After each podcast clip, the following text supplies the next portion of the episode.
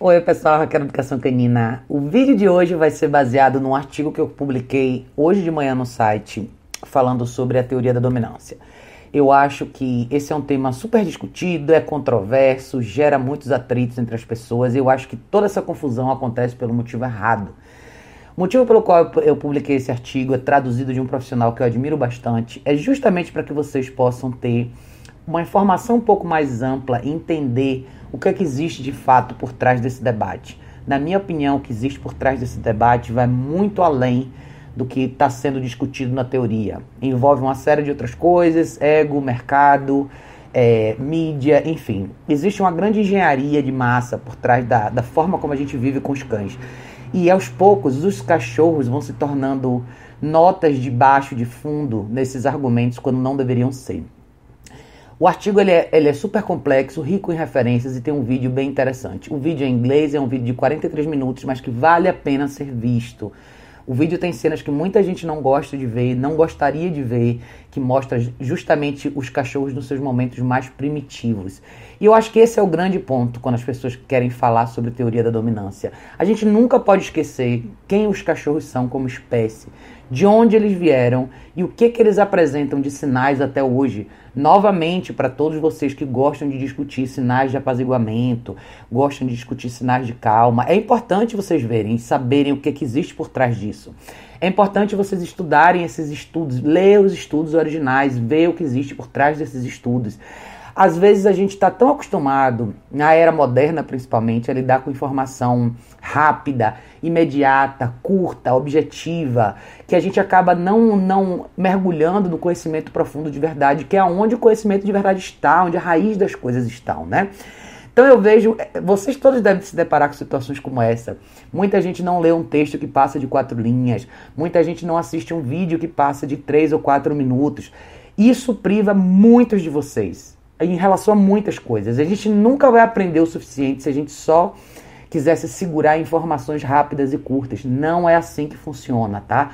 Principalmente no universo dos cães, principalmente quando a gente fala de convivência de cães e humanos, e especialmente quando a gente fala de convivência de grupos, grupos de cães e humanos, tá? Eu acho que um dos pontos importantes para vocês considerarem nesse artigo é vocês verem a diferença e a mistura e a desinformação que acontece com os estudos que foram feitos em lobos na, na, na, década de 40 e o que foi feito até 2008 e o que vem sendo discutido até hoje.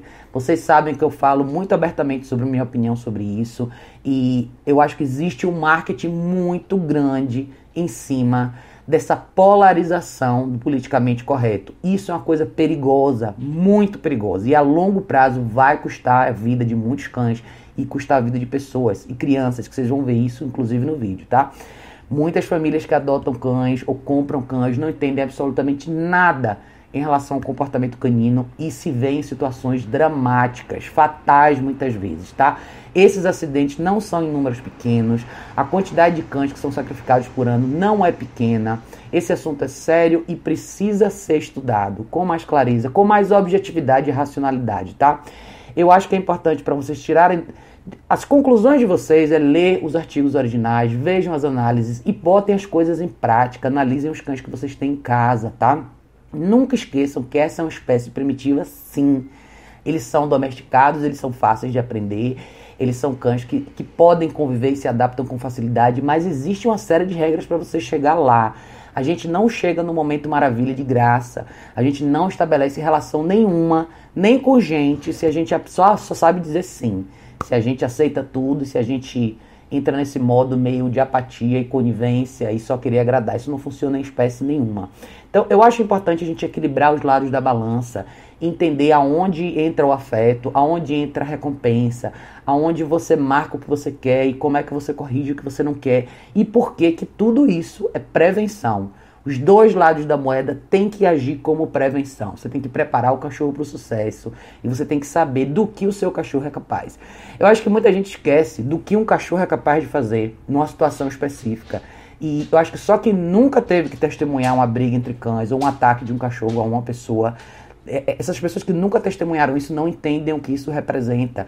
Mas essas situações existem. Elas não são postas na mídia, elas não aparecem para vocês, porque são situações que as pessoas não gostam de ver, mas elas se apresentam diariamente. Eu acho que todos vocês que trabalham com cães, muitas vezes se veem em situações como essa, até em esferas menores, mas mais simples, não necessariamente fatais, mas vocês veem isso acontecer.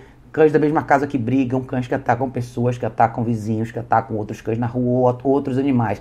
Existe um porquê por trás disso. A agressividade é um tema extenso que poderia ser falado aqui por horas e horas. Tem vários tipos de agressividade, várias formas como ela se apresenta, mas eu acho que uma das coisas importantes a se considerar é principalmente o contexto de grupo, de matilha e a diferença de você da, das análises que foram feitas entre grupos de lobos nativos que vivem dentro da mesma família a vida inteira versus grupos de cães diversos de origem diferentes e com referências diferentes, né? Eu falo isso bastante, até comentei isso num vídeo anterior, se eu não me engano, ou até num artigo anterior que eu, que eu publiquei também, traduzi muito legal sobre isso.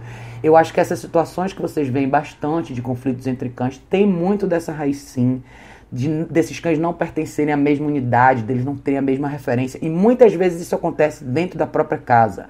Acontece dentro da própria casa, às vezes acontece dentro de creches, parques e ambientes sociais. Então, em resumo, gente, leiam o artigo.